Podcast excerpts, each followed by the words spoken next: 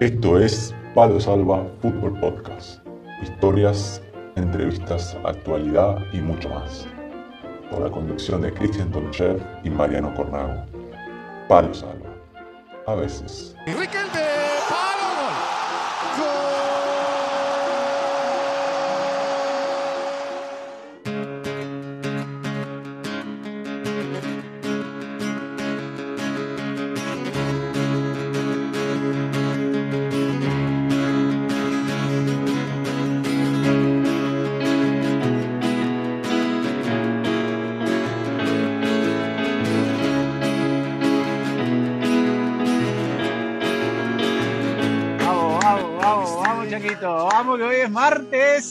¿Y qué pasa, Arrancó, arrancó el martes.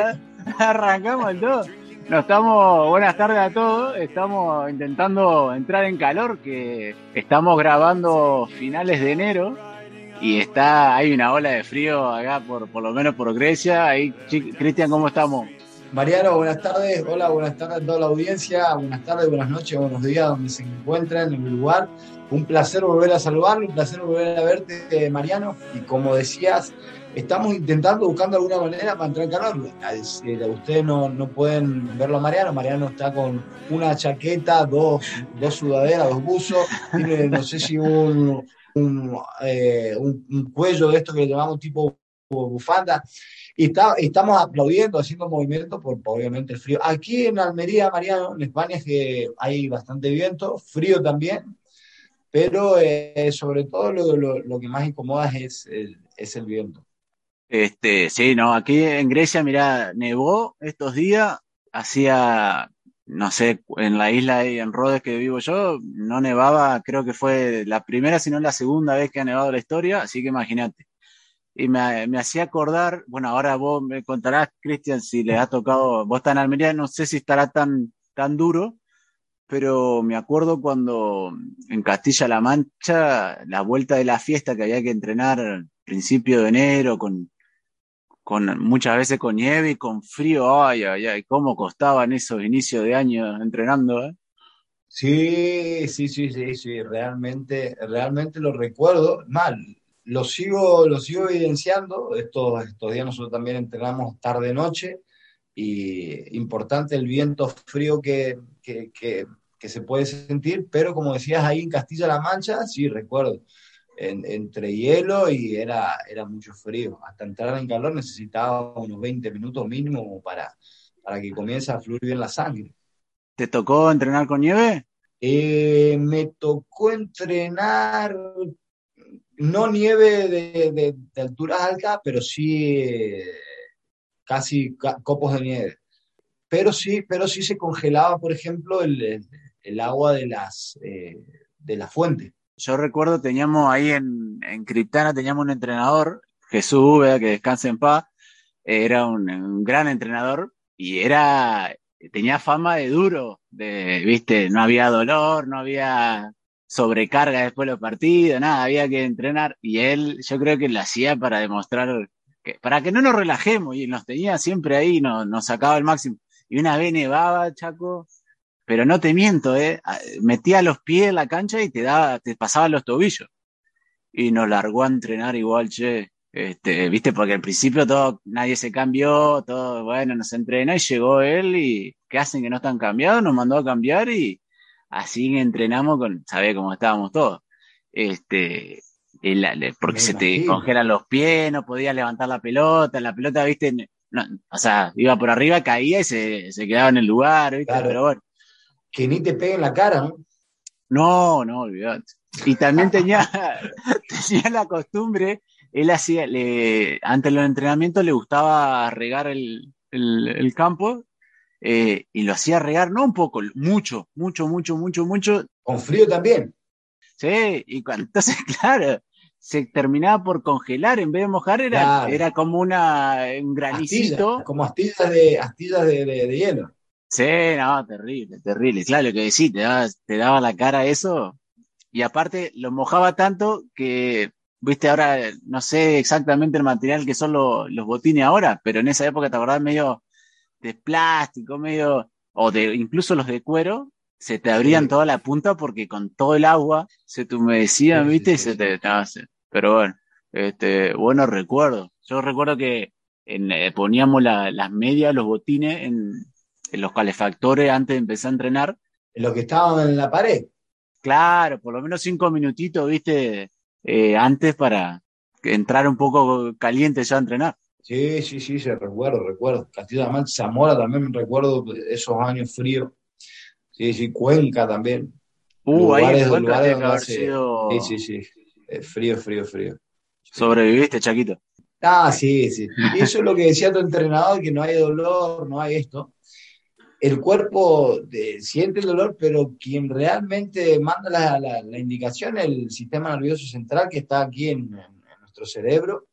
Y he leído, he leído el libro de Víctor Frank, un sobreviviente al, holocausto nazi, y él obviamente certifica y dice, obviamente, que para, para llegar a esos niveles hay que pasar a un nivel un poco más espiritual inclusive y obviamente él certifica evidencia de que realmente cuando la cabeza manda los mensajes al cuerpo, el cuerpo, el cuerpo obedece. Eh, no, no, no en un 100%, pero en ciertos momentos la gran mayoría de mensajes que recibe el cuerpo eh, bien lo recibe. Eh, que, que, envía la mente lo recibe bien el cuerpo. Así. Y hoy, hablando de frío, vamos a, hablar con, un protagonista que ha estado dando vuelta por muchos de los países nórdicos, así que y también tiene alguna anécdota particular en cuanto a, esto de jugar con nieve y con frío. Así que sin más, Chaquito, nos vamos, nos vamos, nos vamos a hablar con el invitado de hoy. Dale, Mariano, vamos entre medio de la nieve a recibir al invitado de este martes.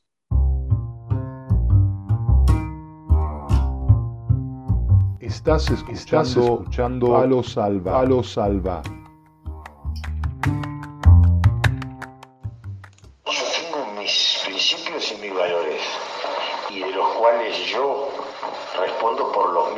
No puedo, cada uno hace lo que quiera. Yo, yo opino por, lo que hago yo y demasiado problemas tengo con, con mis cosas, ¿no? Para empezar a hablar o o poder dar una opinión de los demás. Acá también estamos, acá todos hablan del otro, pero a veces habría que pensar y habría que hacer de, pensar o mirarse uno mismo si realmente puedo hablar del otro. Y yo realmente no puedo hablar del otro, porque tengo muchísimos errores y muchísimas cosas que, que, que solucionar todavía en mi vida. Esta es la entrevista de la semana en Palo Salva. Y bueno, ya estamos listos para otra entrevista en Palo Salva y hoy, Cristian, nos vamos para y bueno, el, protagonista ha estado por muchos lados. En este momento lo encontramos en Italia. Así que presente nomás. Nos vamos para las tierras tanas. Vamos a, darle la bienvenida a Joaquín Ketplum de Buenos Aires, Argentina.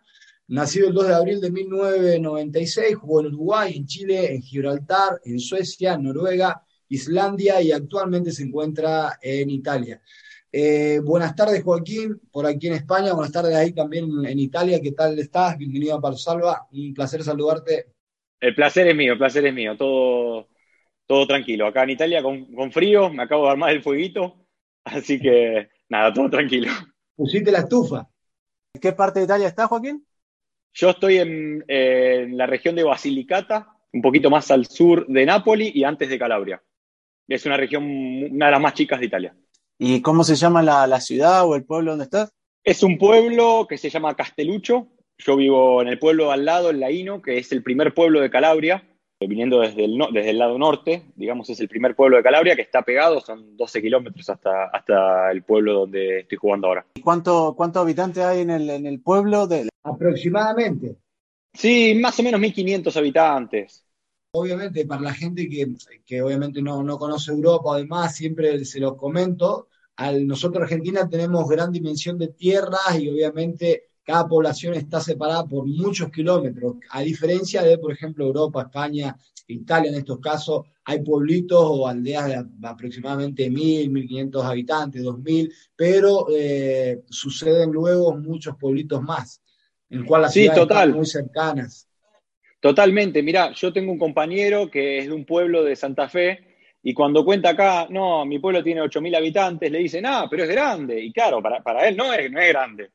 Eh, Pero es así, es así como decís. Yo, yo antes vivía en Lauría, cuando jugué en Lauría también acá, que es eh, la contra del equipo que estoy ahora, y tenía 16.000 habitantes. claro, para ellos es una cosa impresionante. Para mí, que yo vengo de Buenos Aires, no sé, 14 eh, millones de personas, venir a este pueblo al principio, yo sin hablar italiano, fue, fue complicado hace unos años. ¿Cómo es para vos? Porque yo soy un pueblo, por ejemplo, también. Eh, yo cuando he jugado en pueblo también en España, no me costaba porque estoy acostumbrado a eso, pero ¿cómo fue para vos venir de Buenos Aires, como así, con el ruido, la gente a mil, a un pueblito, en este caso, no sé, dos mil, tres mil habitantes, donde debe ser súper tranquilo? ¿Te costó? ¿Cómo fue ese cambio? Mira, la verdad, ya hace bastantes años que uno, al menos yo, me voy acostumbrando a los cambios. Entonces, o te adaptás o no sobrevivís, digamos. Yo, la verdad, sí, fue chocante porque encima es otro idioma.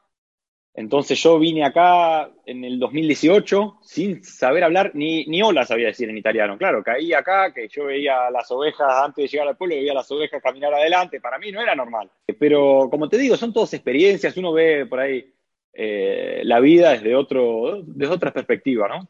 Y el idioma de sí no hablaba el idioma, porque muchas veces pensamos el italiano más o menos se puede entender, se habla de español, pero también en, dentro de Italia, en el mismo Italia, depende de la región que esté, hablan con cierto dialecto, es más cerrado. Exacto. Entonces no es tan fácil como por ahí pensamos o se ve desde afuera. Mira, yo hablo cinco idiomas. Hablo, sí, eh, tres eh, muy bien, que es inglés, eh, bueno, ahora italiano, ahora español, después hablo un poquito de croata y un poquito de portugués. Ya les contaré de qué se trata el croata, que siempre llama la atención. Pero, claro, lo que tiene el italiano es que sentís al principio que siempre estás cerca de decir, no, el italiano es fácil, siempre estoy, decís, no, voy a hablar bien, dentro de un mes hablo perfecto. Y estás cerca y claro, haces el ridículo. La verdad que ese es el ridículo. Siempre cuento con un compañero que apenas llegó, tampoco hablaba, y le pregunta algo el técnico y le dice, no lo hago, no lo hago. Eh, Lautaro. Y, se dice, no, no lo so. Claro, no, no nos moríamos la risa. Yo creo que se puede, se, puede llevar un poquito, pero cosas básicas. Luego, obviamente, si querés profundizar un poco, necesita aprenderlo. Yo me pasó también en Malta, jugué en Malta y tenía un entrenador también italiano. Y más o menos yo creía que entendía, pero muchas veces lo que decía, quería decirle algo y me daba cuenta que no, nada que ver. hay, hay, que hacer un esfuerzo de aprender un poco, si no, Pasa eso, pasa eso. Mira, ahora somos, nosotros somos, si no me equivoco, nueve argentinos. Eh, claro, yo ya hablo, pero ellos no hablan nada y encima viven juntos. Y claro, no lo practican nunca el italiano. Entonces yo les hice una lista con por lo menos las palabras del fútbol. Porque, por ejemplo, arriba, acá es que te están llegando atrás, a la espalda. Y arriba para nosotros por ahí es saltar. Y dijiste que, que hablas croata. Yo creo que he leído por ahí un poco la historia, pero si no querés contar a qué se debe. Claro, yo en realidad estaba empecinado con que quería venir a jugar a Europa, cuando yo jugaba ya en inferiores o en reserva o ya estaba en, un plantel de primera. Eh, la única manera que yo tenía para sacar la ciudadanía es mi abuela que nació en Croacia. Claro, me empiezo a averiguar, empiezo a averiguar y me dice que tengo que hacer un examen de croata. Y no es hacer un examen de inglés, que bien o mal uno lo va practicando desde chiquito. Croata.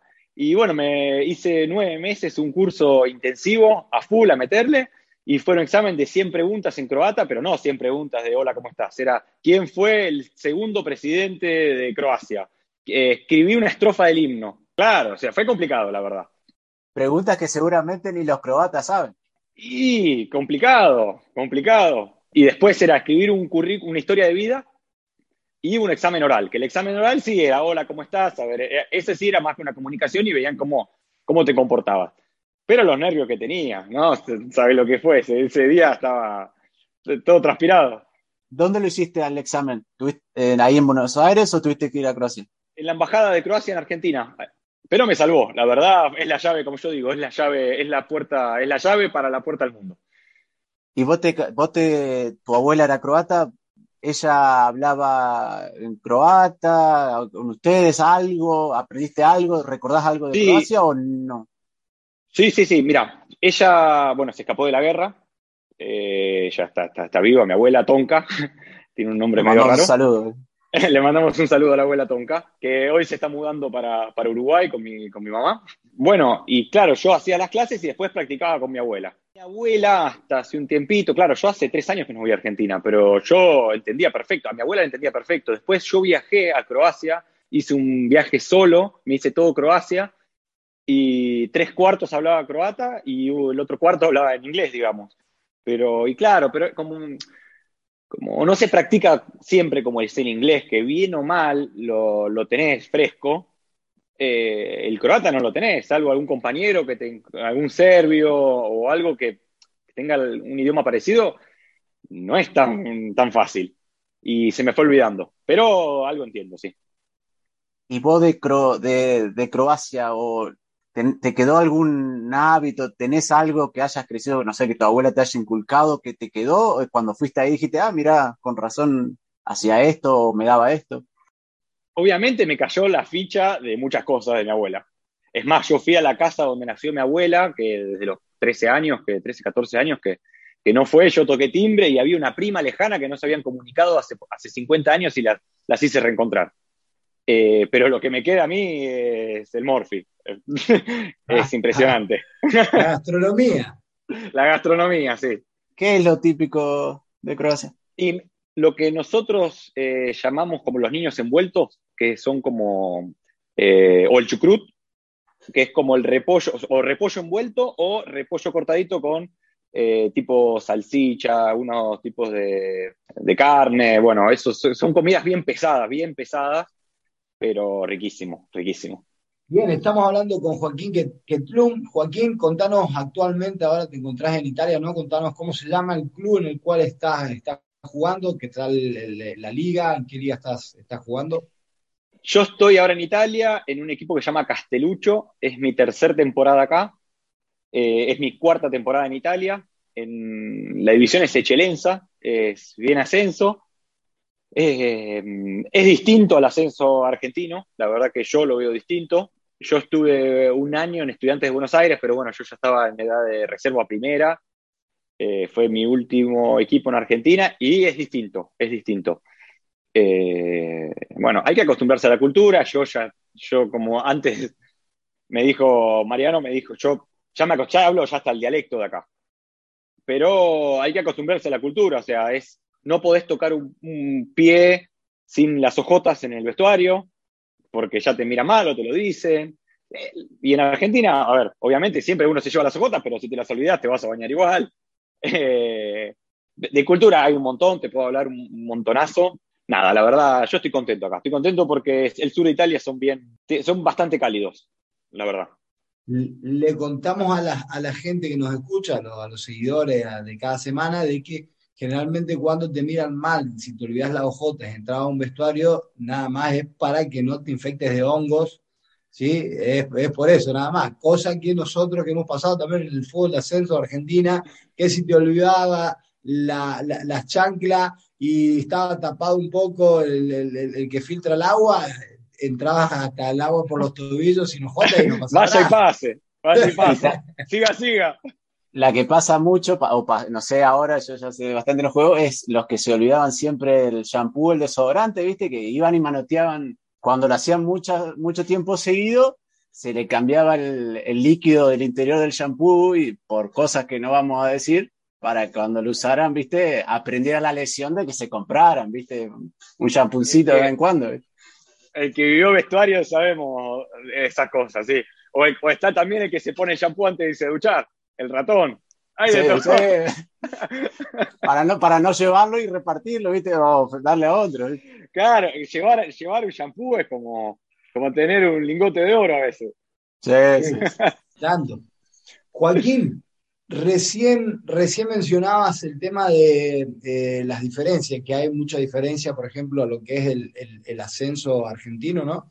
Eh, contanos un poco o, o, detallanos uno o dos aspectos que vos veas diferente a, lo que es eh, un ascenso, por ejemplo, Argentina o Latinoamérica. Primero las canchas, eh, casi todas sintéticos, muchas tribunitas chicas. Bueno, hay un montón de diferencias, la verdad. Después por ahí, bueno, acá hay una regla que tienen que jugar under, se llaman, que son más chicos de 18, 19 años, obligatorio. Eso en Argentina no existe. Exacto. Eh, obligatorio. Em, bueno, depende en qué categoría, depende en qué región, distinta cantidad de, estos chicos. Pero, pero bueno, a ver, hay, hay, hay diferencias. Después ponerle la presión, la, presión de los, de los hinchas o de, la gente. Si bien hay presión, es el sur de Italia, eh, no se comen los mocos, no es Argentina. No es Argentina. Y bueno, dentro, imagino, también de Europa, vos has estado, vos jugaste en, eh, Gibraltar, jugaste en, Islandia. Imagino que la diferencia también entre esas culturas debe ser eh, bastante grande, imagino. Sobre todo con lo italiano, un irlandés me imagino que... Sí, sí, sí. No, a ver, eh, muchas veces tenemos una, una idea de Europa que es perfecto, el que antes de venir, yo lo veo en muchas cosas, Europa en general, eh, mucho más avanzados, es la verdad.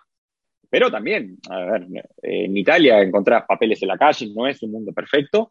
Y en Islandia, ahí sí se, se asemeja un poco más a lo que es un mundo, entre comillas, o es, siempre subjetivo, la perfección. Islandia no hay un, un segundo de retardo con un bus, eh, las calles, eh, a veces que te dan hasta, ganas de, chupar las calles de lo, de lo que están, eh, Suecia lo mismo, Noruega y más todavía.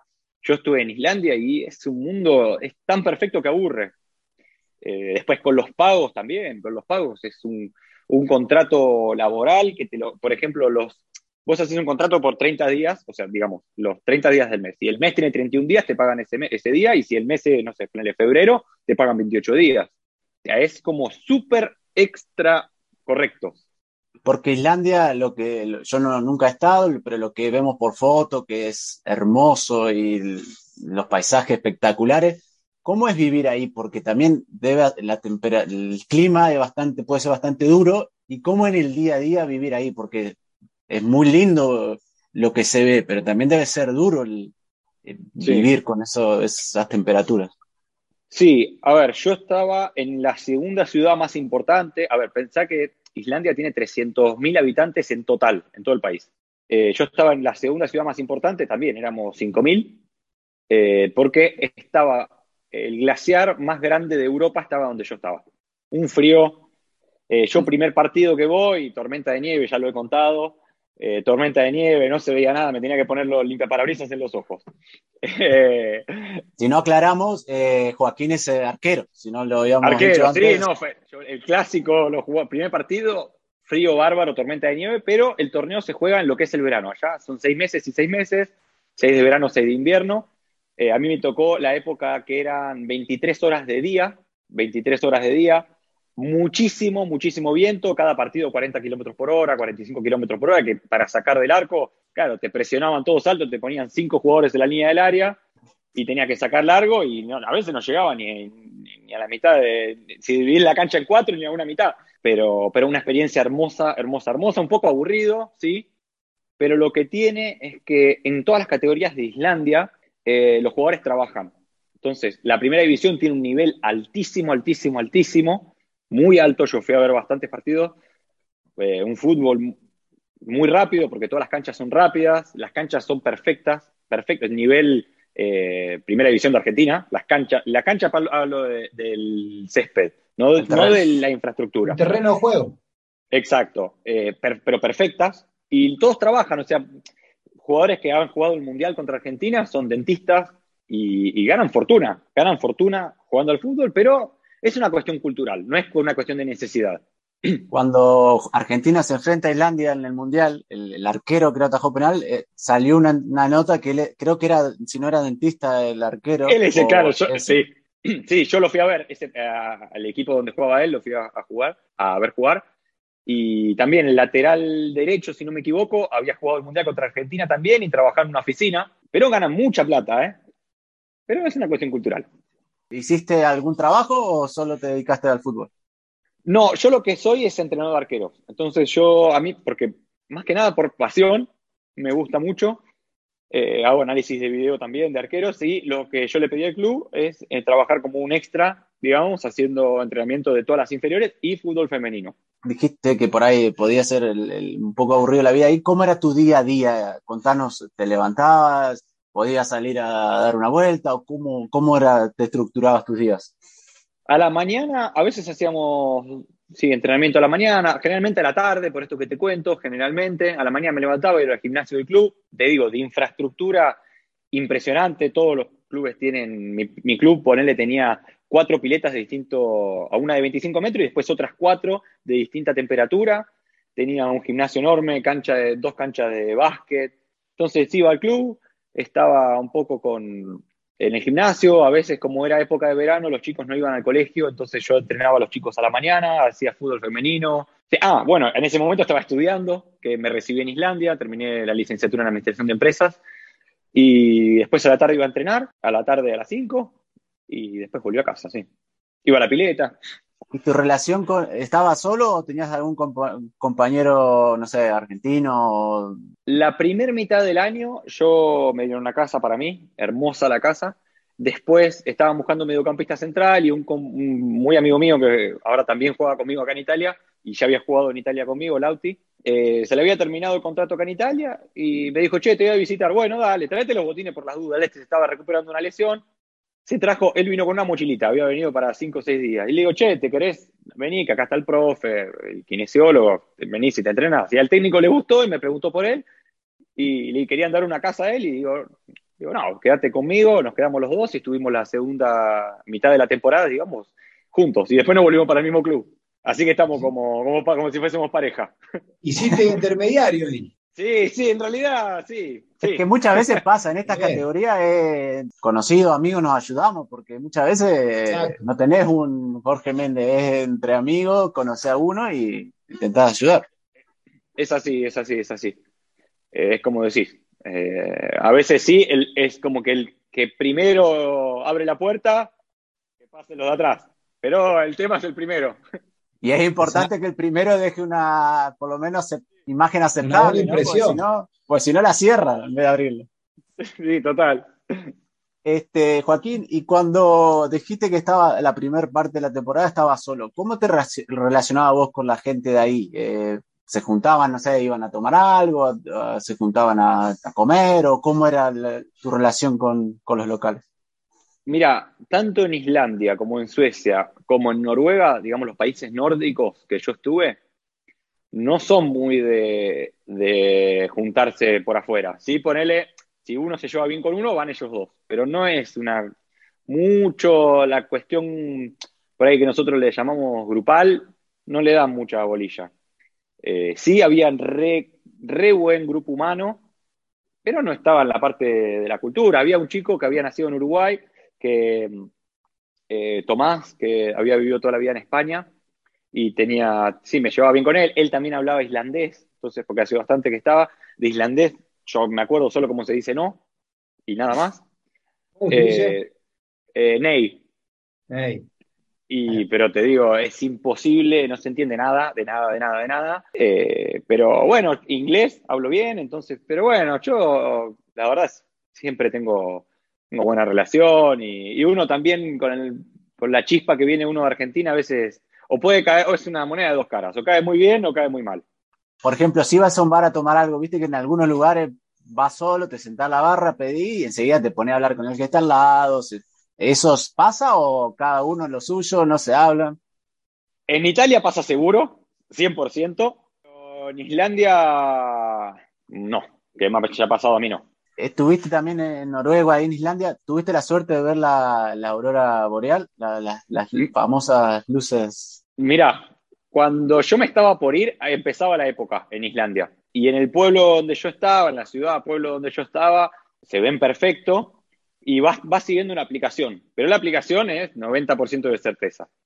Un día estaba, yo estaba con Lautaro, mi amigo, y le digo, che, mirá que es época de aureola, sí. Me dice, sí, vi que hay para mañana. Le digo, no, yo vi que hay para hoy. Bueno, a la noche vemos. Nos pusimos a ver Ocupas, la, serie, Y nos colgamos con Ocupas. Claro, yo eh, salgo a tirar la basura, creo que había salido. Eh, me fijo en la aplicación. Aurora Boreales ya pasaron hace media hora. Me quería matar, me quería matar. Entré, casi, no, casi lo mato. y, y nada, no, tuve la suerte de verlo. Ahí también, eh, no sé si decime si estoy equivocado, puede ser que se coma la carne de tiburón que la tienen ahí en, colgada en sal por no sé cuánto tiempo. Disecada, sí. Eh, sí, y, el pueblo donde yo estaba tiene uno de los puertos más grandes de Islandia. Y el salmón era muy bueno, el pescado era muy bueno. Eso yo, no lo, cuando yo fui, no lo pude, no me lo hicieron probar y no lo encontraba en el supermercado. Eh, dicen que es muy, muy raro. Mira que yo como de todo. He comido en Tailandia insectos, cucarachas, comí de, tarántula. O sea, no es que no me animo. Sí, pero no, no, no, no lo probé. He leído que es muy fuerte, como. Eh, sí, un sabor medio amargo, fuerte, sí, es así. Es curado por sal, ¿no? Sí, curado con sal. Y Joaquín, bueno, has estado viajando casi sin parar desde que saliste de Argentina y entre los viajes también te hacías tiempo para estudiar. ¿Cómo estudiaste la carrera de administración de empresa? ¿Cómo compaginabas, coordinabas el estudio con los viajes, con el trabajo, con el fútbol? ¿Cómo compagina, cómo enlazaba todo? No lo sé. No sé cómo hacía, te digo la verdad, porque he rendido en hoteles, en Islandia he rendido también en la concentración porque se concentra, he rendido en aeropuertos.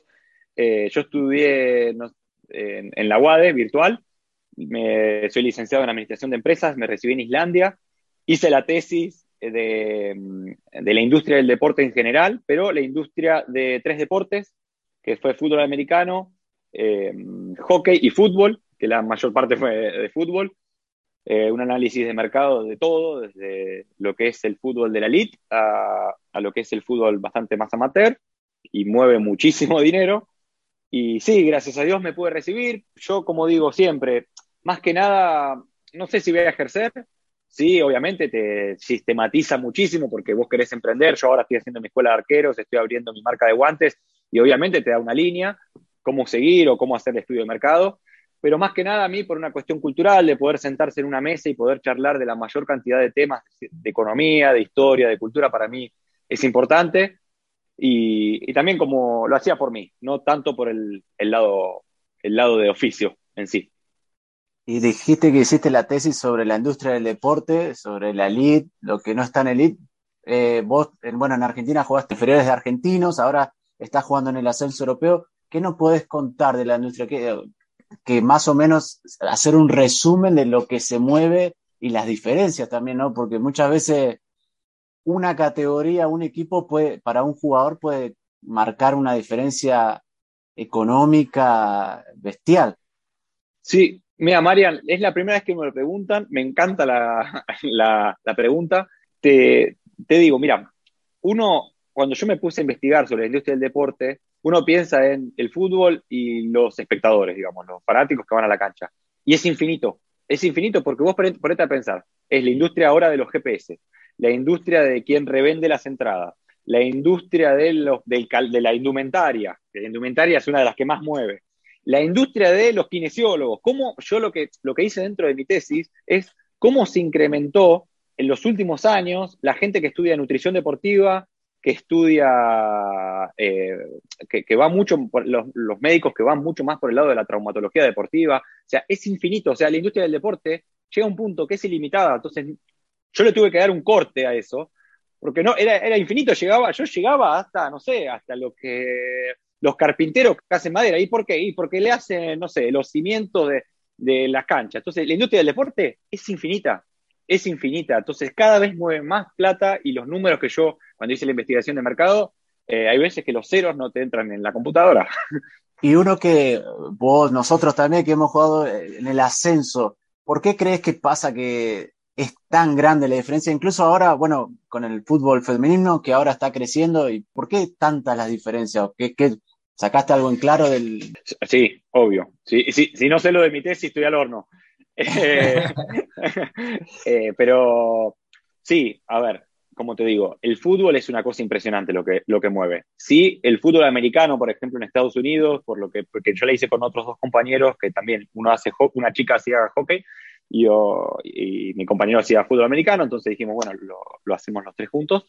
El fútbol americano mueve muchísimo, muchísimos dólares, pero a mí la parte que más me interesaba, la parte del fútbol, es impresionante, lo atribuyo principalmente a la parte, primero a la parte de marketing, la parte de marketing que tienen atrás, es impresionante, uno no se da cuenta, pero y, yo en Italia me doy cuenta, eh, respiran fútbol la gente. Yo lo veo desde el lado del fútbol, obviamente, el que hace hockey lo ve del lado del hockey y entiendo, pero yo al, estar adentro, al estar adentro de la parte del fútbol, eh, es impresionante que parece a veces monotemático todo. Joaquín, te hago una pregunta. Eh, ¿Has profundizado dentro de lo que querías estudiar con, respecto a esto de lo que es la industria del deporte, en este caso del fútbol, ¿no? Eh, creo que habrás tenido tu momento de reflexión, de, conclusión, como para llegar al fin de tu tesis.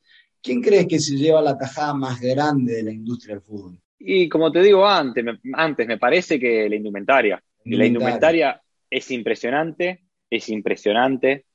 Eh, después Sí, los, los, sponsors en general, los sponsors son una cosa impresionante. Yo estoy hablando a nivel elite.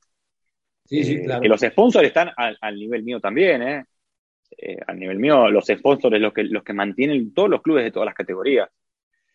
Eh, pero la, indumentaria es una cosa impresionante, hay muchas restricciones, muchísima, hay mucha parte legal atrás, muchísima parte legal atrás, la parte de medicina, pero, pero, ahora que estoy pensando, hay algo que es como un boom hace un par de años, porque yo para la entrevista entrevisté a Ruggeri, que yo jugué con el hijo, entonces, bueno, entrevisté a Ruggeri y él me decía, ojalá nosotros hubiésemos tenido la tecnología que hay ahora. Me decía, ahora está todo, todo calculado, quién corre más, quién corre menos, qué intensidad. Entonces, la indumentaria sí se lleva la tajada más importante, pero me parece que, que en el medio están atajando bastantes penales, digamos por así decirlo metafóricamente, eh, la parte de tecnología, la parte de tecnología cada vez está impresionante. Hay, hay una anécdota que yo para la tesis, no me acuerdo si la puse, pero leyendo tanto me, lo vi, que hay un partido de fútbol, hacen ver un partido de fútbol en, no sé, en, Italia en el norte y en Italia en el sur, y estás viendo, no sé, Juventus Milan, y los carteles de atrás de la cancha, los carteles los eh, luminosos, en, una, en la misma canal, mismo todo, a la misma hora, se ve, por ejemplo, no sé, una publicidad de una marca y yo en mi casa lo veo de otra. ¿Por qué? Porque hay, inteligencia artificial atrás. Entonces, eh, es impresionante. Es impresionante. Bueno, por ejemplo, ahora yo leía que con Messi la venta de entradas de Barcelona se bajó hasta la mitad, que no llenan, no llenan lo que no está Messi en Barcelona, no se llenan el Camp Nou. Entonces, hay tantas cosas atrás, tantas cosas atrás que uno no se imagina. ¿Vos crees, más allá de las condiciones que obviamente cada jugador debe tener, los jugadores, sobre todo para el que está, no el que ya está instalado, tiene un nombre, es una carrera, pero para los que van saliendo, ¿es casi tan importante el marketing que tienen detrás de ellos como las condiciones? Mira, sí, total. Eh, sí. Es un laburo. antes, cuando yo era chico, jugaban inferiores, nos decían el trabajo, el trabajo invisible, que era ir al gimnasio, comer bien, eh, dormir bien. Y hoy en día yo creo que hay doble trabajo, eh, digamos, un triple trabajo, que es cómo, cómo participás en cancha, en entrenamiento, un trabajo invisible que es el que te nombré antes, y ahora es también, o sea, eh, conseguís club, depende cómo es tu Instagram, ¿entendés? O sea, es como que uno es su propio representante y es, no sé, vos un día, eh, no sé, subís una foto que fuiste a bailar y eso queda mal, ¿entendés? Queda mal. Entonces, imagínate a nivel elite, pero en reserva de un equipo elite. Entonces, un chico que está a punto de debutar, se tiene que cuidar en todo, en todo, en todo, en todo. Entonces, el marketing, y es muchísimo, es muchísimo. Y mira, y fue cuando yo hice la parte de, de la tesis de entrevista, fue los, entrevisté a Alexis McAllister, que también jugó conmigo, eh, bueno, a Tiago Casasola, que es uno de mis mejores amigos. Todos te nombran el marketing. Ellos, bueno, ¿qué, es lo primero que se te viene a la cabeza con, si te digo industria del deporte? Marketing, te dicen ellos. Es impresionante. Cada jugador es su propia empresa ahora. Es así. Y yo veo también es que pasa, sobre todo a niveles bajos, si vos tenés una, alguien que te pueda mover y demás, e, es, mucho más importante eso, que llegue una buena palabra de alguien con el club que realmente tus condiciones. Yo creo que eso va a pesar más que tus propias condiciones, que es, una lástima porque muchas veces gente que no quiere entrar en el mundo de las redes o lo demás, es como que si no lo hace, tal vez pierde, pierde oportunidades por contra otro que tal vez tienen el mismo nivel, pero hacen ese Sí, total. trabajo. Es así, es así. Mirá, yo, mi técnico de acá de Italia, eh, apenas me empiezan a hablar de venir a este club, un representante en ese momento, eh, me agrega el Facebook del técnico. Después, eh, súper buena relación con el técnico, que después fui a comer a la casa, yo vivía muy cerca de él, bueno, después pasó una historia después, pero cada vez que le ofrecen un jugador, él lo agrega al Facebook. Entonces es como, si te diría, el, el currículum de uno, el LinkedIn de uno, de, pero en el ambiente futbolístico. A- Ahora, en, en- esta charla, eh, hablando, hablando con vos, Joaquín, eh, eh, considero obviamente es una charla muy enriquecedora, de las últimas, obviamente como todas, tienen su parte, muy enriquecedora en sí, pero es algo en el cual me certifica una tesis propia, tal una tesis de experiencia, en el cual siempre se la digo a Mariano que el fútbol no, generalmente comparar es un poco odioso, pero obviamente uno siempre equilibra ci- ciertas eh, generaciones y generaciones, y yo siempre mantengo, sostengo de que las generaciones de 10 años atrás o un poco más tenían un poco más de talento que las generaciones de hoy. Las de antes valían mucho menos, con mucho más talento, y la de hoy valen mucho más con menos talento, ¿no? El talento yo le llamo Sí. a la creatividad, por- le pongamos el nombre de creatividad. Hoy está todo muy mecanizado, el futbolista automatiza, la creatividad se perdió, el espectáculo ese diferente se perdió y claro, eh, según lo que estás expresando, como obviamente conocido, de cómo ves el fútbol, cómo se, cómo, cómo se están en- encaminando, de que, que un futbolista lo mueve la cantidad de, seguidores y no eh, que posiblemente eh, qué equipo sacó adelante.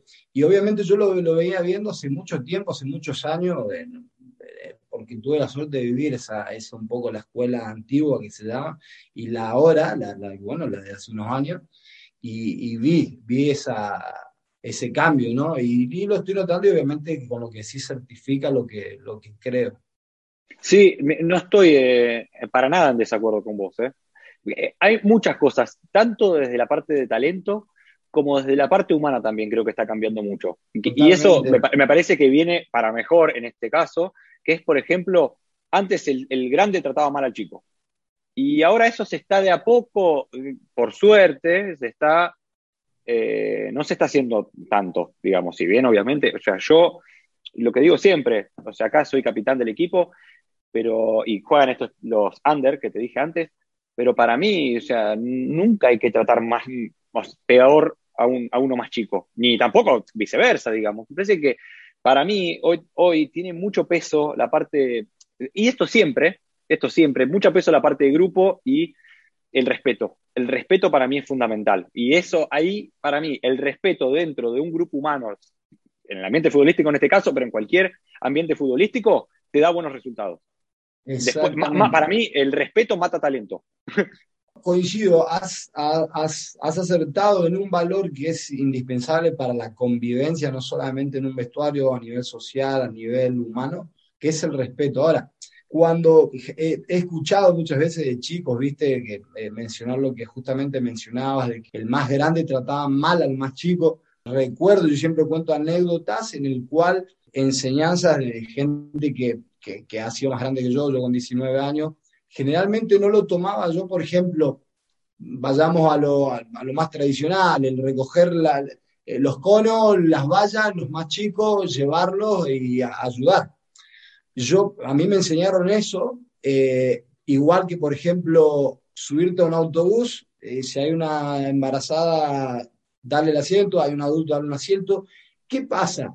Entre lo que supuestamente era de que se trataba mal a los chicos y hoy entre el que no se le da, está dando el, realmente el valor que necesitan los jóvenes, se está perdiendo muchas cosas. Hoy un chico vos le decís, en el rondo los más chicos adentro te empiezan a mirar raro. Y, Exacto. No, pará, yo digo, no, pará chicos, esto evoluciona, pero vamos a tener los pies sobre la tierra, los valores van a ser los mismos desde hace que 100 años, cuando comenzó el, el, el, tema de los griegos, la ética, la moral, ¿sí? que salieron los pensadores, los, los, que reflexionan. A día de hoy, esos valores éticos, morales, son los mismos los de respeto. ¿sí? Claro. Ahora, los chicos ya se vienen confundiendo. hoy eh, con, una trayectoria, una edad, le querés dar una indicación a un pibe y te quiere, te quiere mirar de lado. Y digo, ¿cómo? Entonces, hay ahí eh, eh, el eslabón ese de medio, lo están, no sé si se, están quitando, no sé, pero tiene que haber un equilibrio entre una cosa y otra. Saber de que el más grande tiene que ayudar, no tratar más, ayudar. Eso te iba a decir.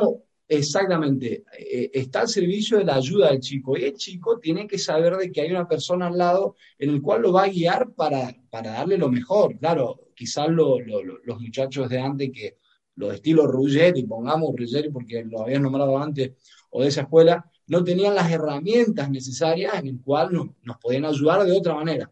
Pero claro, ellos lo hacían, nene, vamos, eh, recoger los conos y llevarlo, o nene, eh, ¿sabes lo que te digo? Claro, depende también de la persona. Yo siempre lo tomé como, como eh, eh, eh, lo he vivido eso, de nos subíamos al autobús, por ejemplo, de ir del campo de fútbol al, campo de, juego, ¿no? A la, ciudad deportiva a entrenar o lo que sea, y, claro, los más grandes, nene, vamos adelante, los más grandes vamos atrás, cosas de esas, ¿viste? Y yo lo tomaba como era parte de eso, y digo, no, es de esto, ya está. Pero no, nunca me trataron mal.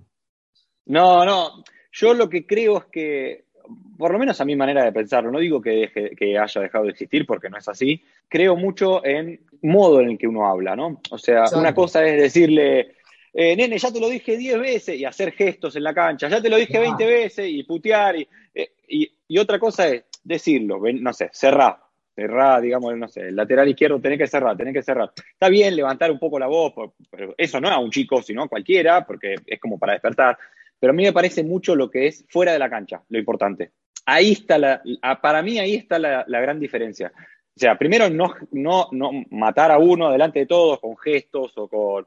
No me gusta hacer gestos ni, me gusta eh, gritar de mala leche, eh, pero sí eh, hablar mucho afuera de la cancha o el entrenamiento. Eso, eso para mí está cambiando.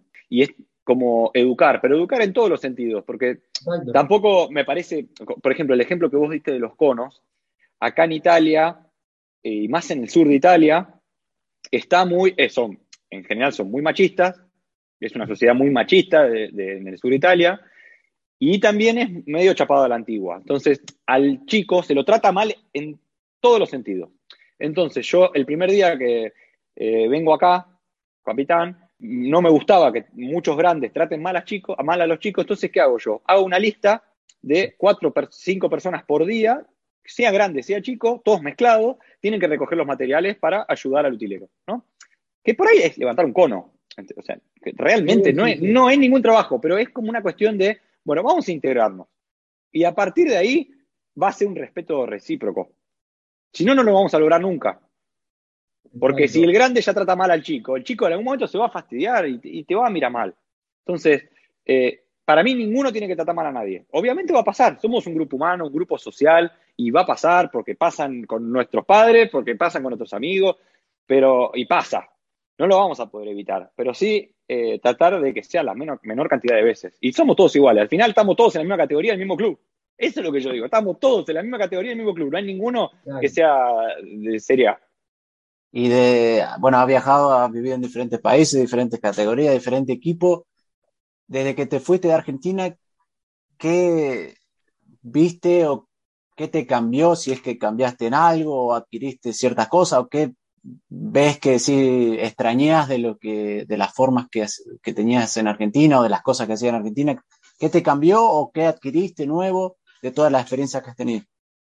Y yo Mira, yo hace tres años, dos años y pico, casi tres, no veía a mi viejo, lo vi ahora hace poquito, que vino para acá. Estuve dos años sin ver a mi vieja también, por el tema del COVID, porque el tema que yo no viajé, y digamos, en los cinco, últimos cinco años, neto, habré visto a cada uno eh, un mes y medio, ¿no? Los últimos cuatro años, cinco años. Ellos, me, ahora que me vieron, por separado, ellos están separados, me vieron bastante distinto. O sea, yo me considero un ser mucho más social, eh, más humano, o sea, eh, por ahí, bueno, va muy encadenado con lo que estábamos hablando recién con Cristian. Veo las cosas de que no me creo superior a nadie, que por ahí uno más de pendejo, o, por ahí porque cómo, cómo se vive en Argentina, que es siempre el, la ley del más fuerte. La ley del más fuerte, yo soy mejor que él, yo hago mejor asado que el otro. Eh, yo, entonces ahora es como que uno vive más relajado y, y, también es como que acepta por ahí, de, todo, ¿eh? De todo. Hablo a nivel social, eh, aceptamos el nivel, yo por lo menos, y, yo me noto un cambio enorme en mí, y es hasta duro decirlo, y a mí me cuesta decirlo, y más si estoy eh, al aire, o sea, por ahí antes el fútbol femenino, cuando hace cinco años, seis años, siete años, cuando yo estaba en Argentina, por ahí uno lo ve y, decía, eh, ¿qué es esto? ¿No? Y ahora, digo, gracias a Dios que existe esto. Entonces, en estas pequeñas cosas, que no son pequeñas en realidad, me veo muy cambiado me veo muy cambiado. Yo no sé si es por Europa, porque crecí, por los distintos grupos humanos. Vos pensás que yo en los últimos años, o sea, yo si tengo 25, 26 años, yo conozco 35 países, eh, viví en 7, 8 países, entonces, obviamente, uno va cambiando. Yo me considero un ser mucho más social y no me gusta la manera en que se vive en Argentina. No me gusta, o sea, amo mi país, amo mi país, pero se vive con mucha violencia se vive con mucha violencia. Más allá de que me han choreado tres, cuatro veces con, un arma, hablo de violencia en todos los sentidos. Y recordá algo específico de todas las experiencias que tuviste, algo que, un hecho que, no que específicamente te haya hecho cambiar la visión sobre algo, pero algo que te haya marcado de todas las experiencias que viste y que a partir de ese momento, no sé, cambiaste la visión sobre algo, sobre una forma de pensar. Eh, eh, algunas cosas sí, eh, algunos, algunos hechos específicos sí, ahora te los cuento. No, no debido a que estén en Europa, sino yo hace dos años falleció mi mejor amigo que también jugaba, eh, Ezequiel Esperón, un chico que bueno, se cayó de un balcón, que jugaba en México, estaba a punto de ir a Dubái, a Qatar a, jugar. Yo estaba acá en Italia, eso a mí me cambió muchísimo, tiene mi edad, nos criamos juntos, jugamos, jugamos juntos muchos años, bueno, nada. También después, bueno, mi abuelo falleció de COVID, ahora en noviembre. Eh, mi tía falleció hace unos años también de, bueno, de una enfermedad. Esas cosas, digo, eso eh, lo nombro porque sí, eso me ayudó a ver la vida de otra manera, más que nada lo de mi amigo. Pero bueno, digamos, lo que interesa y la parte de, de tu pregunta es la parte de Europa. Yo creo que el europeo tiene otra, otra visión, por ahí muchas cosas de las que nosotros estamos viviendo, nosotros Argentina estamos viviendo, ya la vivieron hace muchísimos años ellos, entonces vemos por ahí, nosotros estamos en una época de, cambios, espero, eh, que bueno, sea un paso para atrás para ir dos para adelante, eh, pero todos, digamos, hay cosas que no me gustan de Europa, como te digo, hay muchísimo machismo en el sur de Italia, que no es perfecto Europa, eso es lo que le digo a todos, no es perfecto Europa, pero hay menos violencia. A mí, yo nunca, o sea, yo, eh, más allá de Islandia, yo en Italia, yo salgo con el teléfono a las 3, 4 de la mañana, ¿entendés? Eh, y, no, no salgo asustado. Yo me acuerdo, me recuerdo la última vez que fui a Argentina, hace 2019, dos años, eh, yo iba al chino a la vuelta de mi casa, al supermercado, y, y, yo salía sin el teléfono, o me llevaba solo la plata y me la metía dentro de los calzoncillos, y eso que vivo en un barrio bien, digamos, o sea, nada de lujo, pero en un barrio bien. Entonces, la violencia con la que se vive en Argentina, tanto, o sea, vos vas a la calle en Argentina y escuchás bocinazo por todos lados. En Argentina hablo de Capital Federal, que yo soy de Capital. Y es una violencia excesiva. Yo fui a Roma el otro día a hacer un trámite, a renovar el pasaporte. Hay un montón de tránsito, pero no escuchás una puteada, no escuchás un bocinazo. Entonces, eh, vivir con eso durante cinco años, obviamente que te hace cambiar. Bueno, ya te voy a ir preguntando la última, después dejo a Cristian que te, finalice. Eh, de todos los lugares que estuviste, países, ciudades, ligas, eh, ¿dónde nos recomendarías un lugar para visitar o por vivir un tiempito? A mí me encantó la ciudad de Praga, no sé si conocen. Muy lindo. Muy me encantó Praga, pasé una Navidad, el primer año que estuve acá en Italia, me fui solo. Eh, muy lindo Praga. Después yo me hice un viaje solo hace no mucho, hice las islas de Tailandia, Pipi, Pipi Island, eh, Tailandia, Hiroshima, Tokio, eh, Hong Kong y bueno, y Bangkok en Tailandia. Es un viaje que hay que hacerlo una vez en la vida, hay que ir, hay que ir a Tailandia. Es, a ver, a mí Bangkok yo no volvería, pero hay que ir, porque te caminan las ratas al lado de los pies. Eh, todos me dicen es un asco, pero hay que ir. las islas de Tailandia. Yo estuve en Bangkok, la calle, ¿cómo está? La que llama ahí que están todos los, puestos de comida afuera. Los puestitos y te caminan los. Te hay una rata que, que, son gatos de lo grande que son. Sí, son gatos, es verdad, verdad, no miento, no miento, es así. Cuidado, Lo, que te, cuidado lo que te venden. sí, no. lo que pasa es que ya está entregado, ya, ya está, comé. Ya se me baile, bailemos. Sí, sí, sí. Eh, pero sí, yo creo que Asia es, es, una cultura totalmente distinta. Tokio a mí me, me rompió la cabeza en el buen sentido. Y después dentro de Europa, a mí Croacia es un lugar que, bueno, no, ¿quién, me acuerdo quién estaba en Grecia, de ustedes dos. Eh, Croacia tienes que ir, lo tenés cerca. Eh, Croacia hay que ir. No sé si conoces. No, no, no, no. Es, único. Dubrovnik, donde se filmó, donde se filmó Game of Thrones y Star Wars. Eh, muy, muy, muy, muy lindo. Italia es un país precioso. Cada lugar tiene sus cosas. Totalmente. Eh, Joaquín, para finalizar te voy a hacer tres preguntas, sí, eh, obviamente para que te conozca un poco más la, gente y obviamente te conozca por tu parte interior también. Te quería preguntar, ¿algún ídolo o ídola deportivo que tengas o algo, alguien que admires si no lo tienes? Mira, eh, yo soy muy fanático de Joaquín Sabina, me llamo Joaquín por él. No, obviamente ah, no decidí yo mi nombre, pero, pero bueno, eh, tengo tatuado también una, una, frase de Serrat, que es no dosifiques los placeres, si puedes derróchalos. Eh, digamos, eso desde el ambiente no deportivo. Después, yo de chico a mí me encantaba el gato César, el gato César me encantaba, yo soy hincha de Vélez, pero hoy en día, digamos, en el arco, los alemanes, siempre lo digo, son, están en otro nivel, eh, Neuer y, y Ter Stegen. Y después también, a mí me gustó, yo lo fui a ver a la cancha del Chelsea, Kepa, me gustan los arqueros bastante técnicos. Sí, eh, me gustan los arqueros técnicos. Por ejemplo, a mí me está, me está sorprendiendo, la verdad, Martínez, la verdad, no hay que decir una palabra porque muy bien. A mí, Chiquito Romero, o sea, por algo estuvo 12 años en la selección y por algo lo eligieron no sé cuántos técnicos distintos. Pero bueno, soy muy analista del fútbol, a mí me gusta mucho trabajar con la parte del arquero y la parte defensiva eh, ahora voy a empezar el curso de técnico también, pero tengo los cursos, bastantes cursos de, entrenador de arqueros y bastantes cursos eh, con títulos que no, son muy importantes, pero cursos interesantes de, táctica de fútbol. Soy analista de fútbol, me gusta mucho esa parte. Eh, bueno, me fui un poco de la pregunta. Estos son los ídolos. Excelente. La última dos. Si pudiera cambiar una sola cosa del fútbol, ¿qué cambiarías? A nivel general cambiaría, yo cambiaría la manera en que se trabaja con los más jóvenes. Por ejemplo. Por ejemplo, gente, meter mucha más gente capacitada. En Italia se trabaja muy, muy mal con las inferiores, muy mal, muy mal. Yo sé que en España se trabaja mucho mejor, en Italia se trabaja muy mal. Eh, trabaja el que tiene un título que estudió un año y se puso eh, el silbato. Eh, trabajaría mucho a nivel humano con los chicos, el comportamiento, el fastidio, trabajaría eso, trabajaría eso, trabajaría mucho más con la parte psicológica de los más chicos y la tolerancia a la frustración. O sea que eh, incluiríamos mucho lo que es la parte humana. Sí, sí, no lo dudo. Incluiríamos mucho, no, incluiría, mucho la parte deportiva. O sea, trabajaría mucho con la parte humana.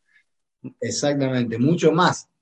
Porque, como bien decías, y eh, obviamente hago hincapié a esto, no precisamente el capacitado que está lleno de títulos, sino quien entiende a lo que va y a dónde va. Totalmente, totalmente. Yo siempre digo, la tecnología es un valor añadido, no queramos hacer del fútbol una ciencia porque no lo va a hacer nunca, y el fútbol es de los humanos, por lo tanto lo mueven los estados anímicos. Totalmente. En totalmente. de segundo. Es así, pero también, como hablaba de los chicos, yo entreno muchos chicos, muchos, porque me encanta, y yo le digo siempre a los padres, apenas inicia el año, mira, mi objetivo es que el chico tenga ganas de venir. Ah. El chico tenga ganas de venir. Yo, mi primero, yo, si no logro que el chico no se venga a divertir, yo no le voy a poder enseñar nada. Porque si yo le meto a hacer correr pasadas de 2.000 metros todos los días, ¿qué le sirve? El chico se tiene que venir a reír acá. Obviamente va, un día se va a enojar porque no le sale algo, porque se peleó con un compañerito. Sí, pero el chico se tiene que, tiene que ver primero que esto es un juego, es un deporte. Entonces, a partir de ahí, uno va a poder enseñar. La última, Joaquín. ¿Un sueño o objetivo por cumplir? Sí, tengo varios, te voy a decir uno. desde el lado deportivo, yo estoy muy contento con mi carrera, estoy muy contento con, a veces, mucha, por ahí de más chico uno soñaba con ser el arquero de la selección, cuando van pasando los años uno se va, no me gusta decir conformando, porque no, porque no es así, pero me voy, digamos, voy diciendo, mirá, o sea, yo si, te lo exagero, si sería Messi no podría ir a tomar un asado o un café con mis amigos, y eso para mí no tiene valor. No tiene valor poder salir a dar una vuelta, o sea, te estoy exagerando a nivel Messi. Y yo estoy re contento con mi vida. Obvio que uno siempre quiere mejorar el auto, ahora cambié el auto, eh, siempre quiere, quiere una casa mejor, y eso está bien porque es eh, así como es la, eh, el humano en general. Un objetivo que voy a responder, pero poder continuar la carrera disfrutando el fútbol. Ese es mi, primer objetivo, disfrutando, poder darme gustos, un viaje, viaje solo, viaje en compañía, viaje en pareja. Esos son mis objetivos. Y obviamente eh, tratar de ver lo máximo posible a mi familia, que en los últimos años no los pude ver. Ese es mi objetivo principal. Bueno, Joaquín, te agradecemos muchísimo el tiempo, eh, que también la predisposición y que nos hayas contado tu experiencia, también un poquito charlamos ahí de lo que sabes de lo que mueve la industria del fútbol, así que va a ser súper interesante para que la gente escuche y sepa un poquito más de eso también. Lo mejor para vos en tu carrera, como siempre, y ya sabes, Palo Salva tiene las puertas abiertas para cuando quieras, eh, venimos y charlamos. Dale, dale, buenísimo. Nos hacemos un viaje todos a, a Bangkok. Sí, sí, a, comer, araña y cucarachas, sí, sí. Perfecto, después te mando la foto comiendo tarántula, que la gente me miraba, había uno, uno de ahí de Estados Unidos que me miraban raro. Bueno, eh, muchas gracias, súper interesantes las preguntas, preguntas distintas a las que me han hecho. Eh, y les agradezco, espero que les vaya muy bien y súper interesante eh, lo que están haciendo, que les estoy chusmeando. Gracias. Un abrazo. Cuídate mucho, bendiciones y éxito. Hasta la próxima. Esto es, Palo Salva. Palo Salva. Y bueno, ahí pasaba Joaquín Getlun, ahora en Italia, pero bueno, no, nos llevó de recorrido un poquito por Suecia, por Islandia, eh, por Noruega, este, por todos lados.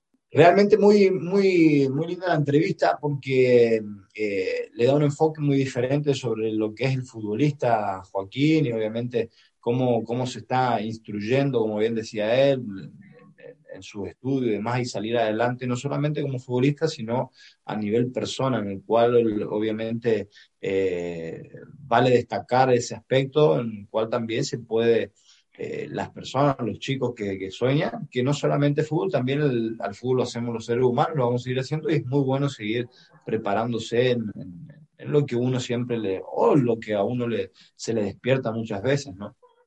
Y bueno, en la entrevista que la, nos contaba que también estaba por, por lanzar su, su, empezar a vender sus guantes, eh, su propia empresa. este, ahí estuve viendo que ya empezó, empezó a sacar los primeros pares, este, muy lindos. Así que, bueno, Chaquito, sí, ahora que te está acercando más al arco, está de defensor, si en un momento te pones de, arquero, le, le, decimos Joaquín que, que te mande un par de guantes para probarlo. Eh, arquero creo que no, que no, no es. Yo creo que de, los 11 que entran a, la cancha, el, portero eh, ya es, eh, es casi terreno, terreno difícil, ¿viste? Terreno, yo lo veo complejo, más allá de que está ahí en la portería, pero tiene sus dificultades y obviamente, y mucho más ahora, donde el, arquero no solamente tiene que parar, sino se tiene que, plantar ahí y saber jugar bien con los pies y, demás, ¿viste? Hasta la última, hasta la última línea de defensa llego, hasta ahí, hasta ahí sí. Pero escuchá, Chaco, expulsan al arquero, no quedan cambios, tiene que meterse uno al arco, un jugador de campo. ¿Te animás o...? Si es por animarme, me animé. Me animé a ser futbolista. Cuando no, cuando no, me daban chance, ¿cómo no me voy a animar a ponerme a, a, de portero?